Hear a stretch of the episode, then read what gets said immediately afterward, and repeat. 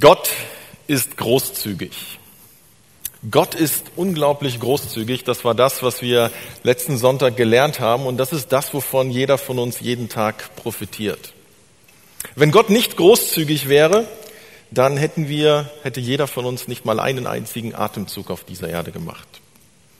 Wenn Gott nicht großzügig wäre, dann wären wir heute Morgen alle nicht aufgestanden, hätten nichts zu essen, wären nicht in diesem Gottesdienst. Wir würden keinen Augenblick auf dieser Erde leben können. Wären wir auf die Großzügigkeit des Teufels, des Gegenspielers Gottes angewiesen, dann würden wir nicht Sauerstoff, sondern Giftgas atmen. Gott ist großzügig im besten Sinne. Gott ist unglaublich gut zu uns. Und in Jesus, in der Menschwerdung Gottes, wird diese Großzügigkeit Gottes ultimativ sichtbar und deutlich. In Jesus wird Gottes Großzügigkeit sichtbar, nahbar, greifbar, erlebbar, zugänglich. Man könnte viele Dinge, äh, viele Begriffe verwenden, um das zu beschreiben. In Jesus erfahren wir den Gipfel der Großzügigkeit Gottes.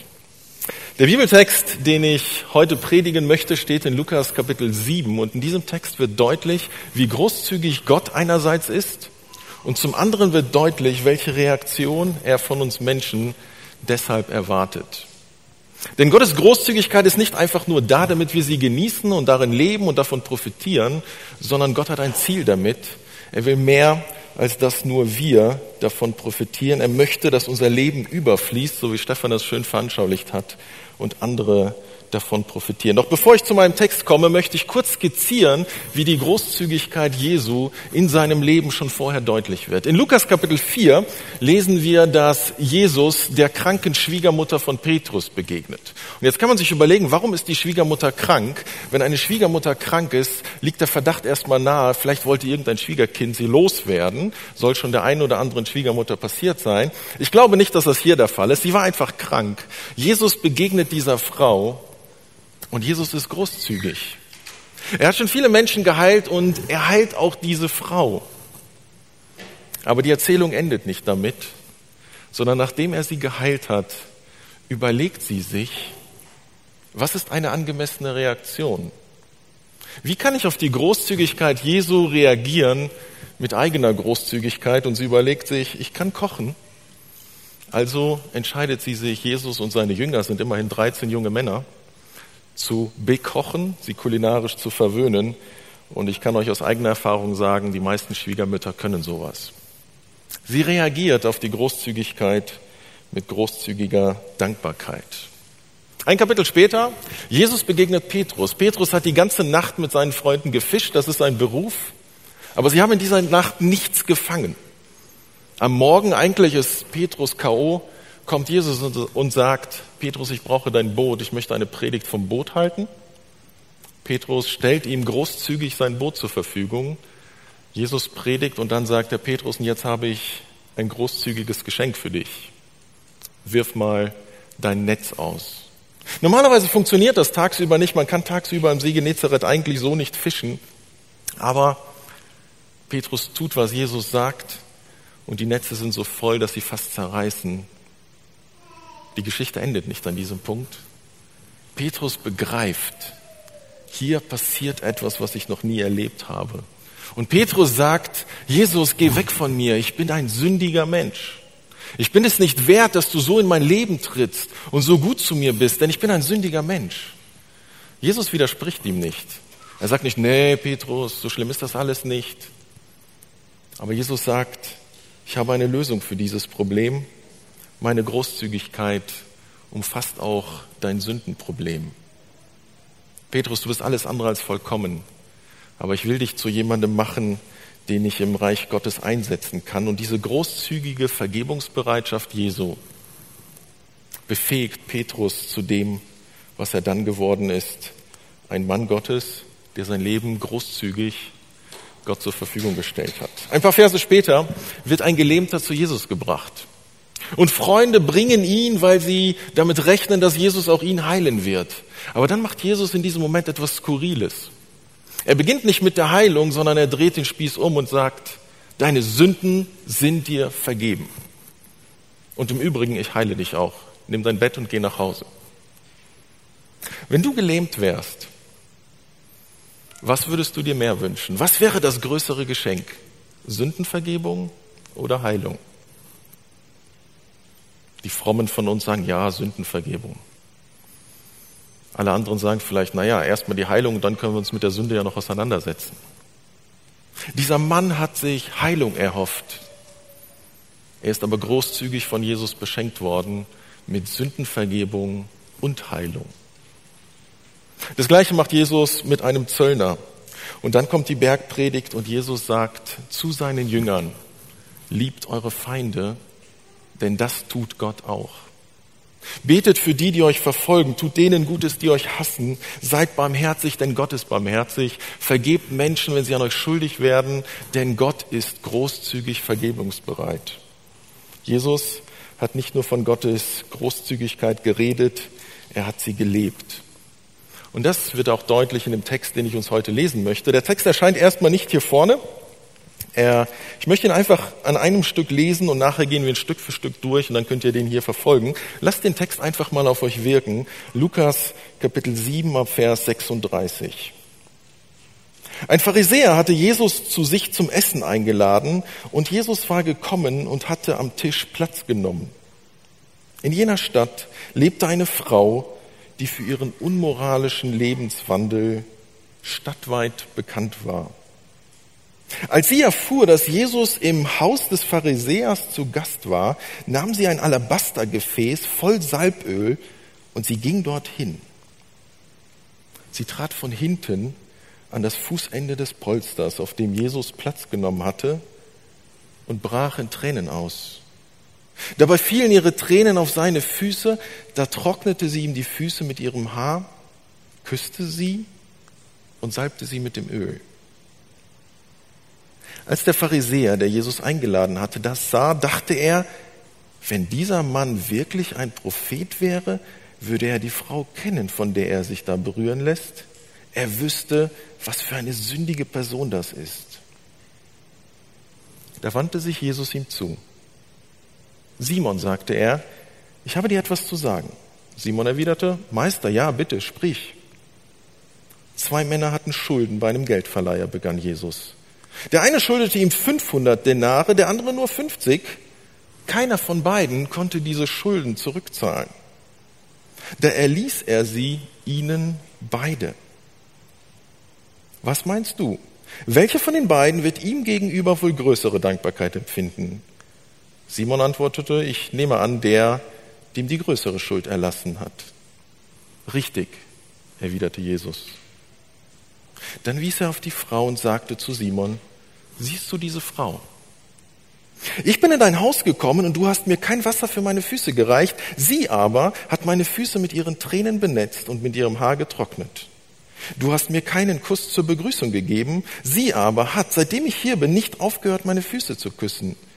Du hast meinen Kopf nicht einmal mit gewöhnlichem Öl gesalbt. Sie aber hat meine Füße mit kostbarem Salböl gesalbt. Ich kann dir sagen, woher das kommt. Ihre vielen Sünden sind ihr vergeben worden, darum hat sie viel Liebe erwiesen. Wem aber wenig vergeben wird, der liebt auch wenig. Und zu der Frau sagte Jesus, deine Sünden sind dir vergeben. Die anderen Gäste fragten sich, wer ist dieser Mann, der sogar Sünden vergibt? Jesus aber sagte zu der Frau, dein Glaube hat dich gerettet. Geh hin in Frieden.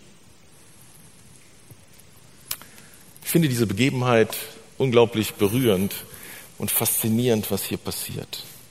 Jesus ist eingeladen bei einem Pharisäer. Normalerweise hat Jesus sich mit den Pharisäern gezofft. Und sie waren auf Konfrontationskurs mit ihm. Ihnen passte gar nichts von dem, was Jesus sagte und tat. Aber hier ist ein Pharisäer, der sich entschieden hat, ich bin mal ein bisschen nett zu Jesus. Ich lade ihn mal zu mir ein, kann ja ein guter Abend werden. Immerhin ist Jesus beliebt, Menschen laufen ihm nach, jeder unterhält sich gerne mit ihm. Er ist ein streitbarer, interessanter Gesprächspartner und er lädt Jesus ein. Ein Pharisäer ist ein gottesfürchtiger Mensch, ein frommer Mensch. Wir würden sagen, er ist christlich aufgewachsen und er entscheidet sich, ich bin mal ein bisschen nett zu Jesus. Jemand nach Hause einzuladen war nichts Außergewöhnliches. Es war halt keine besonders große Geste, aber es war nett. Und was üblich war, war, dass man auch Menschen, Freunde, Nachbarn dazu mit einlud. Und so können wir uns vorstellen, da braucht man nicht viel Fantasie, es war eine ziemlich erlauchte Runde, denn so ein Pharisäer hat anständige Freunde. Eine Männerrunde, gelehrte Männer, die einiges von sich hielten. Wahrscheinlich konnte jeder von denen sagen, dass er fromm aufgewachsen ist. Seriös, ernst zu nehmen, ganz solide diese Runde. Und so sitzen diese Männer da und plötzlich passiert etwas richtig Verrücktes, einfach etwas Unfassbares. Eine Frau betritt diesen Raum. Und zwar nicht irgendeine Frau. Die Art und Weise, wie Lukas diese Frau beschreibt, sagt alles. Lukas sagt nicht, wie alt die Frau ist, er sagt nicht, wo sie wohnt, er sagt nicht, wie sie aussieht, er sagt nicht, ob sie verheiratet oder nicht verheiratet ist. Er nennt nicht mal ihren Namen. Lukas sagt über diese Frau nur das, was alle Männer in diesem Raum über diese Frau denken. Diese Frau ist stadtbekannt für ihren unmoralischen Lebenswandel. Diese Frau ist bekannt vom Straßenstrich. Woher diese Männer das alle wussten, ist ein anderes Thema, das wird nicht beantwortet. Aber jeder in diesem Raum weiß, diese Frau ist eine Sünderin. Sie gehört überall hin, aber nicht in diese Runde, nicht an diesen Ort. Was macht sie hier? Verschwinde. Die Frau kommt, von hinten tritt sie an Jesus heran, sie schaut ihm nicht mal ins Gesicht. Sie geht zu seinen Füßen und fängt an zu weinen.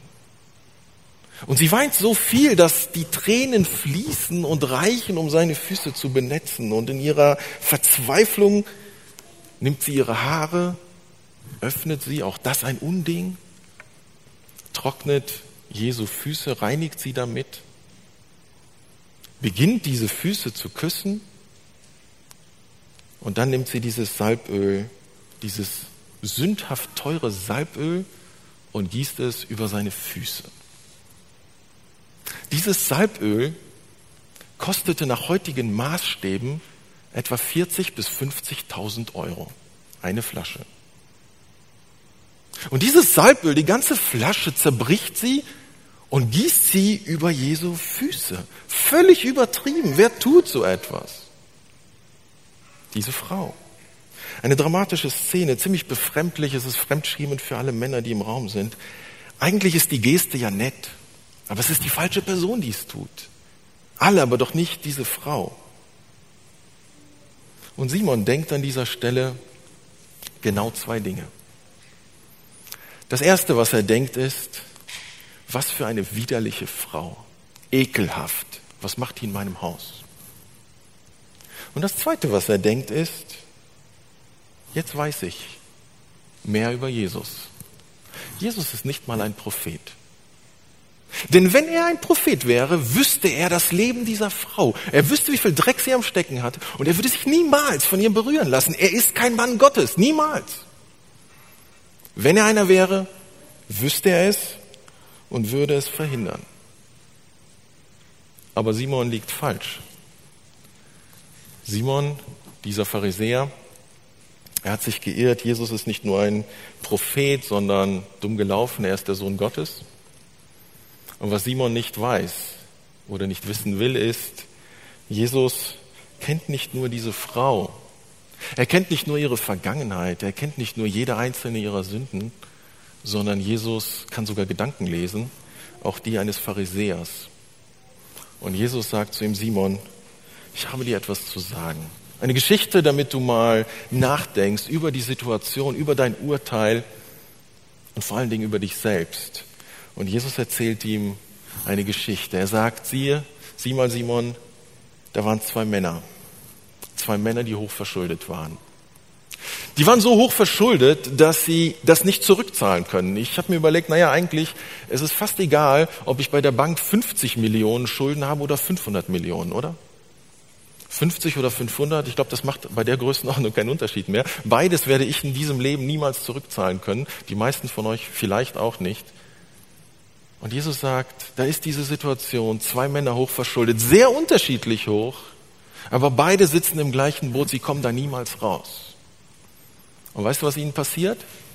Ihr Schuldner, ich weiß nicht, ihr, ihr Gläubiger, ich weiß nicht, welche gute Bank das ist, auf jeden Fall ihr Gläubiger sagt, ich erlasse euch beiden großzügig eure Schuld. Deine 50 Millionen, die streichen wir, deine 500 Millionen, die streichen wir. Simon, was denkst du? Wer von diesen beiden Männern wird dankbarer sein? Und jetzt hat Simon endlich mal einen richtigen Gedanken. Er sagt, wahrscheinlich der, dem mehr erlassen wurde, oder? Und Jesus sagt richtig.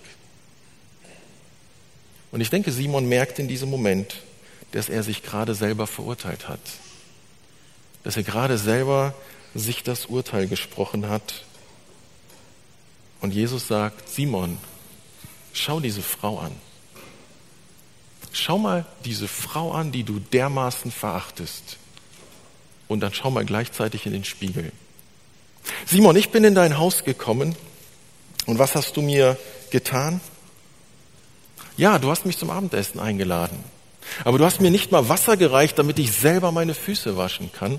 Diese Frau ist gekommen und wäscht mir mit ihren eigenen Tränen und mit ihren eigenen Haaren die Füße.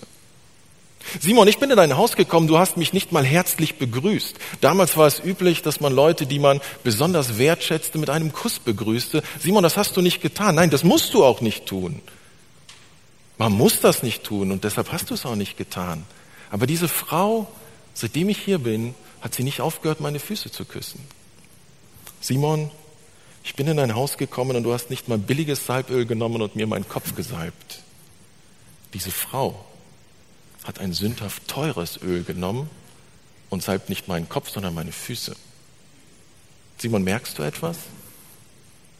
Diese Frau hat für mich mehr getan, als du nicht getan hast. Diese Frau hat für mich viel, viel, viel, viel mehr getan, als du für mich nicht getan hast. Du bist nicht verpflichtet. Und all diese drei Dinge, die Jesus aufzählt, Füße waschen und einen Kuss geben und den Kopf salben, das sind alles Dinge, die hat man nicht mit jedem Gast gemacht, aber die hat man mit, Gästen gemacht, die man besonders wertgeschätzt hat. Und Jesus sagt, Simon, auf all diese Dinge hast du verzichtet. Und das ist okay. Aber diese Frau hat nicht nur das getan, sondern in einer höchstmöglich gesteigerten Form. Was denkst du, woran das liegt? Ich sag's dir. Wem viel vergeben ist, der liebt viel. Und wem wenig vergeben ist, der liebt wenig. Wer Gottes großzügige Vergebungsbereitschaft erlebt und verstanden hat, der liebt viel. Und derjenige, der diese Vergebungsbereitschaft Gottes für etwas Selbstverständliches oder für etwas Geringes hält, weil er glaubt, dass seine Sünde nicht so groß ist, der liebt halt wenig. Und jetzt könnte man überlegen, hm, sagt Jesus damit nicht, Simon, deine Sünde ist halt klein, das ist okay. Nein, das tut Jesus nicht. Denn in dem Gleichnis, das er erzählt hat von den zwei Männern, sagt Jesus ausdrücklich, ja, die Schuld war unterschiedlich groß. Aber die Situation beider war gleich auswegslos. Beide konnten ihre Schuld nie zurückzahlen. Und Jesus sagt, Simon, unterm Strich ist diese Frau, die du so verachtest, einfach dankbar. Sehr dankbar. Ausufernd dankbar, großzügig dankbar. Und du halt eben nicht. Du bist halt ein bisschen nett zu mir. Du möchtest einen Abend mit mir verbringen und dann darf ich wieder gehen und dann darfst du dein Leben wieder so weiterleben wie vorher. Simon, schau diese Frau an. Du kannst eine Menge von ihr lernen. Ihr ist viel vergeben. Und deshalb liebt sie. Und deshalb ist sie großzügig dankbar. Die Geschichte, die Erzählung endet nicht bei Simon. Wir erfahren nicht, wie Simon reagiert hat. Wir erfahren nichts mehr von diesem Simon. Jesus hat Simon die Chance gegeben zu verstehen und dann wendet er sich ausschließlich der Frau zu und sagt, Frau, deine Sünden sind dir vergeben. Deine Dankbarkeit ist so groß, Aber nicht nur die Dankbarkeit, sondern davor deine Reue, sonst wäre sie ja nicht weinend und demütig gekommen. Jesus sagt, du bist so voller Glauben und Vertrauen zu mir gekommen. Du bist mit einem zerbrochenen Herzen gekommen. Du bist so reumütig gekommen und gleichzeitig so dankbar. Deine Sünden sind dir vergeben. Und die Menschen, die dabei stehen, die dabei sitzen, das sind eben die Freunde von diesem Pharisäer. Sie sagen, Moment mal, wer ist dieser? Wieso vergibt er Sünden? Das kann doch nur Gott. Ja, guten Morgen, schön, dass ihr das gemerkt habt. Gott sitzt hier bei euch in der Runde. Aber Jesus beantwortet ihre rhetorische Frage nicht, sondern er bleibt ganz bei der Frau und sagt, dein Glaube hat dich gerettet. Geh hin in Frieden. Du kannst gehen. Und was macht Jesus? Er bleibt bei diesen selbstgerechten Egoisten sitzen und hofft, dass sie es vielleicht doch noch verstehen. Vielleicht hat der eine oder andere ja noch eine Frage und beschäftigt sich damit. Ist Jesus vielleicht mehr als jemand, mit dem ich einen Abend verbringe? Ist Jesus vielleicht mehr als ein guter Lehrer? Als Gast und als Lehrer hat der Pharisäer Jesus behandelt. Ein bisschen Entertainment für einen Abend. Die Frau hat verstanden, Jesus ist viel mehr. Er kann das große Problem meines Lebens, meine Schuld, meine Sünde wegnehmen. Und die Frau erlebt das und bekommt ein neues Leben. Und sie entscheidet sich, dankbar zu sein, so großzügig, wie sie nur sein kann. Selbstlos, großzügig, dankbar. Was mir erst gestern aufgefallen ist, wenn man diesen Text weiterliest, in Kapitel 8, beginnt Kapitel 8 damit, dass es heißt, dass da viele Frauen waren, die Jesus nachfolgten. Und dann heißt es da ausdrücklich, und sie dienten ihm mit ihrem Besitz. Diese Frau war kein Einzelfall. Sie ist ein Vorbild geworden für andere. Und weitere Frauen sind zum Glauben gekommen, vielleicht aus der gleichen Szene, und sie dienen Jesus und seinen Jüngern mit ihrem Besitz. Und Jesus greift dieses Thema auf. Er erzählt ein Gleichnis von dem Wort Gottes, das ausgestreut wird, wie bei einem Seemann das Saatgut. Und dann sagt Jesus, naja, es gibt Saatgut, also das Wort Gottes, das ausgestreut wird, das bewirkt gar nichts. Das geht nicht auf. Oder es geht kurz auf und dann erstickt es. Aber dann gibt es Menschen, die das aufnehmen und es trägt Frucht. Es vermehrt sich. Reichlich empfangen und reichlich weitergegeben. Das Thema Gott zu ehren, auch mit dem Besitz, nicht nur mit dem Besitz, aber auch mit dem Besitz, ist ein ganz großes Thema im Lukasevangelium. Was lernen wir aus dieser Geschichte? Was will Lukas uns beibringen? Damit, dass er dieses Thema so fokussiert, damit, dass er diese Begebenheit zwischen Simon und, dieser, und Jesus und dieser Frau so beschreibt. Zum einen, dass wir lernen, Gott ist großzügig. Jesus ist großzügig in seiner Vergebungsbereitschaft und das ist nur ein Thema, es gibt noch viele mehr. Und das andere ist, wir sollen lernen, selbst großzügig zu sein, wie diese Frau. Alles beginnt aber mit der Frage, für wen halte ich Jesus? Was denke ich über Jesus? Für wen halte ich ihn? Halte ich ihn für einen Lehrer, den ich als einen Gast für einen Abend einladen kann, so wie Simon? Oder halte ich ihn für denjenigen, der er wirklich ist? Für Gott, dem ich mein Leben verdanke, dem ich jeden Atemzug verdanke, dem ich die Vergebung meiner Schuld verdanke? Halte ich ihn für den Gott, der so unglaublich großzügig ist und mich in so vielen Bereichen meines Lebens beschenkt hat, überfließend? Alles beginnt damit, für wen ich Jesus halte. Denn das hat eine unmittelbare Auswirkung darauf, wie dankbar ich selber bin und wie ich mein Leben gestalte, wie ich mich verhalte, ob ich großzügig bin oder nicht. Womit hat Gott dich beschenkt, ist meine zweite Frage. Wenn ich verstanden habe, wer Jesus ist, dann macht es im Zusammenhang dieses Themas sehr viel Sinn, darüber nachzudenken, womit hat Gott mich eigentlich beschenkt? Und ein paar Sachen habe ich jetzt schon genannt, auch Stefan hat ein paar Dinge genannt. Da gibt es ganz alltägliche Dinge, das Leben, meine Familie, meine Freunde, mein Besitz, meine Gesundheit, Bildung. Es gibt unglaublich viel, womit wir beschenkt sind. Dann gibt es noch immaterielle Dinge, Glauben. Wenn du an Gott glauben kannst, dann ist das ein Geschenk. Es gibt Millionen und viele Millionen Menschen, die nicht glauben können, obwohl sie gerne glauben würden. Du hast Gott kennengelernt, du kannst ihm vertrauen, viel oder wenig, aber du kannst ihm vertrauen, das ist ein Geschenk. Wenn du erlöst bist, wenn du Christ bist, dann lebst du von der Großzügigkeit Gottes. Und zwar in jeder Hinsicht. Das ewige Leben ist ein Geschenk. Ein übergroßes Geschenk. Die Tatsache, dass der Heilige Geist in dir wohnt, ist ein Geschenk. Ist ein riesiges Geschenk. Was für ein Vorrecht.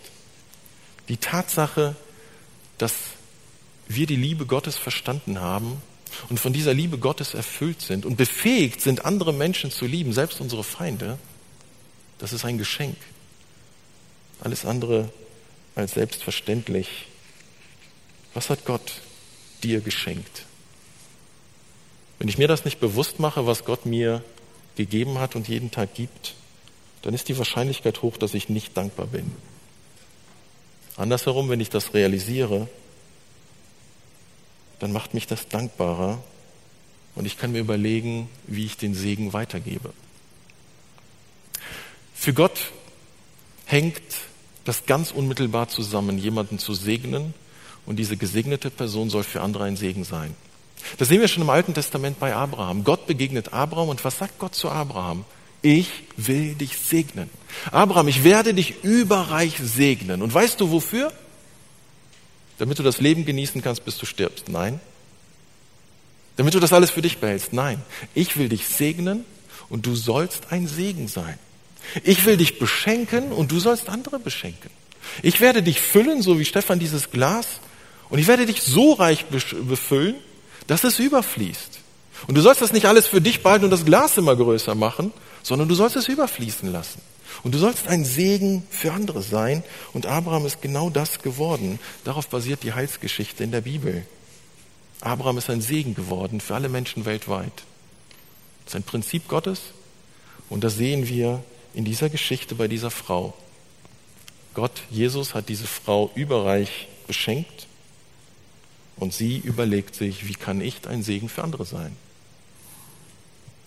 Faszinierend an dieser Geschichte ist auch, dass Jesus das mit sich machen lässt. Ich weiß nicht, wie es euch geht. Also wenn ich das lese, denke ich, ey, diese Szene, ne, diese Frau mit den Tränen und Haaren und dann steht da im griechischen Text auch noch, dass sie immer weiter Jesu Füße küsst. Also nicht einmal und dann hört sie auf, sondern sie küsst sie immer weiter. Und man fragt sich so, Jesus, schick sie mal weg. Sag mal, die soll sich beruhigen. Sag ihr mal, ey, ganz so teuer muss das Salböl jetzt nicht sein. Nein, Jesus lässt das mit sich machen. Warum?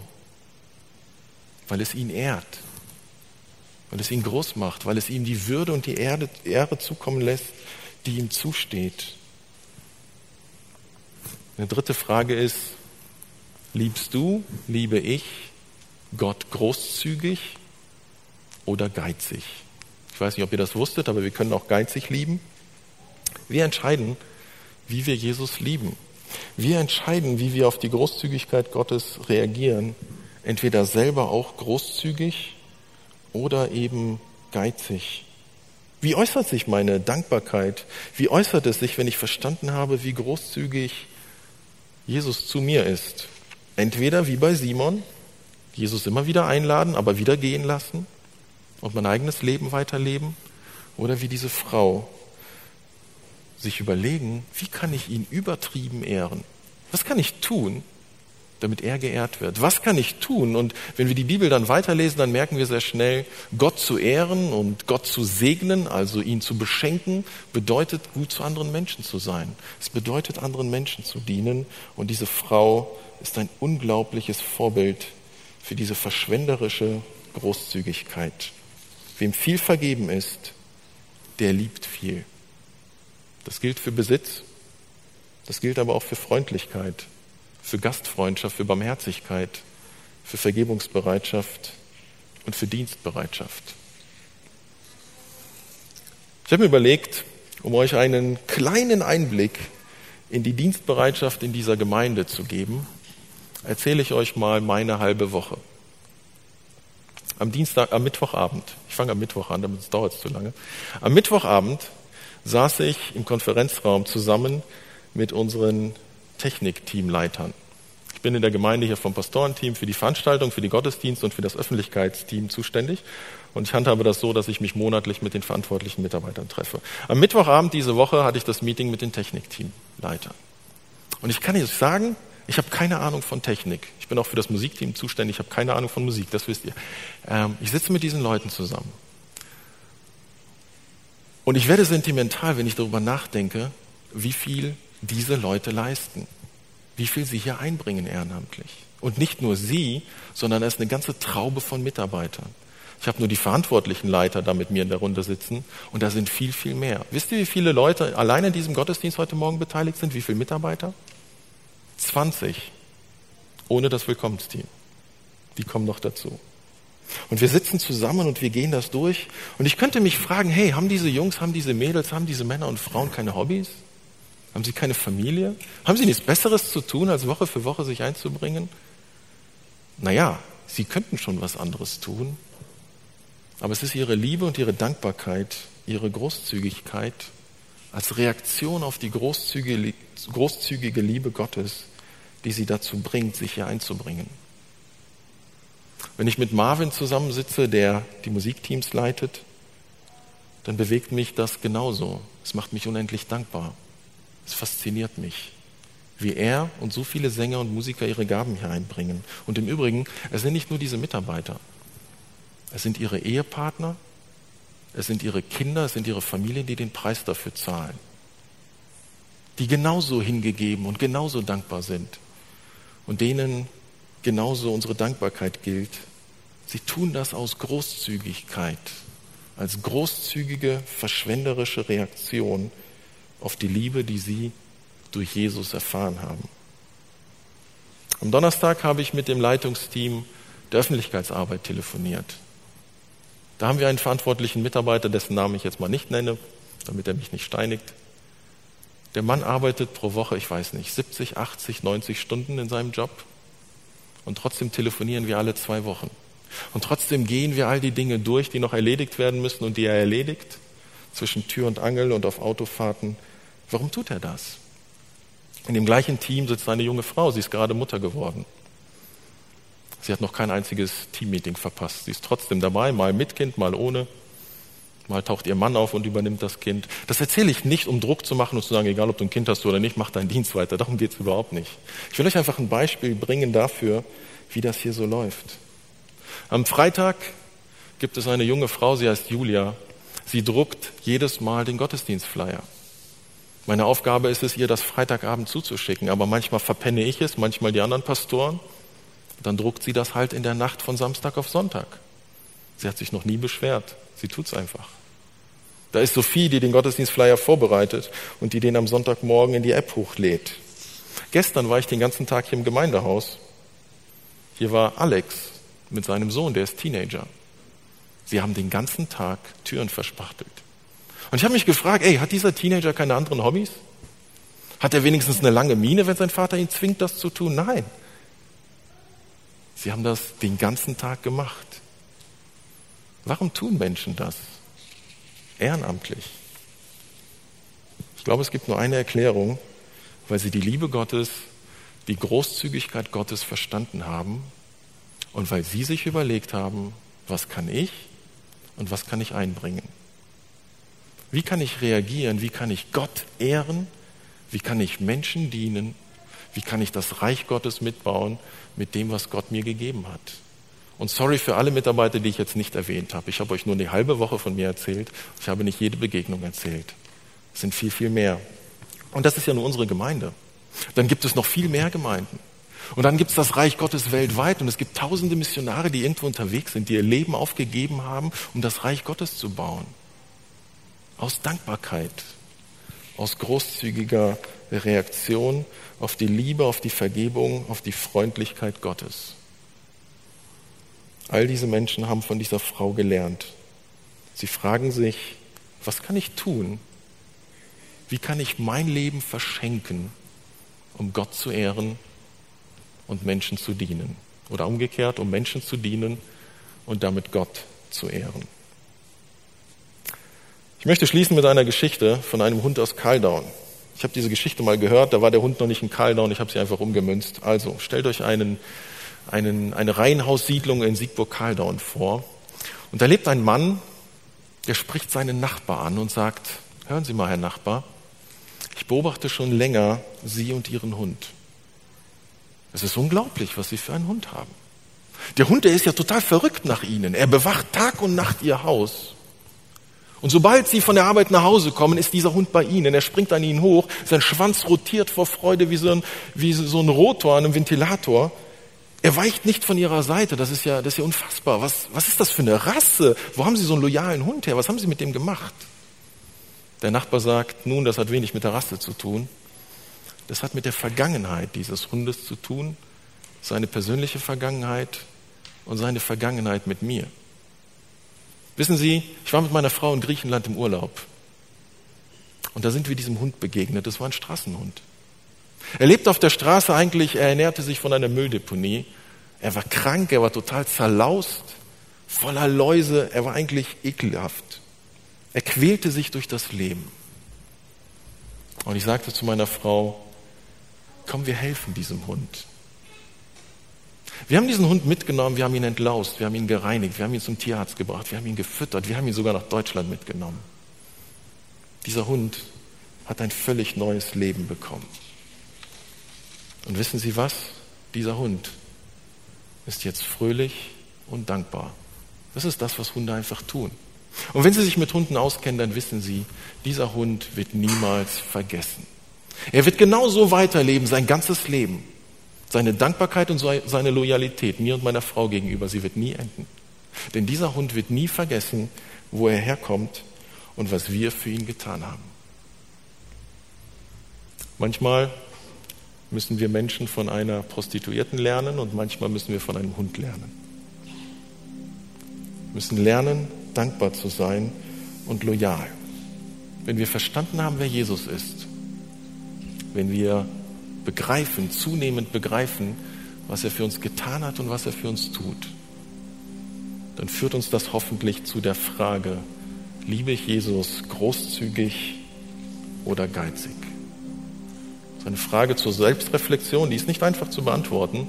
Es kann auch ein bisschen schmerzhaft sein, aber ich glaube, es ist eine Frage, der wir uns stellen sollten, wenn wir die Geschichte von Simon und dieser Frau lesen und wie Jesus mit den beiden umgegangen ist. Amen.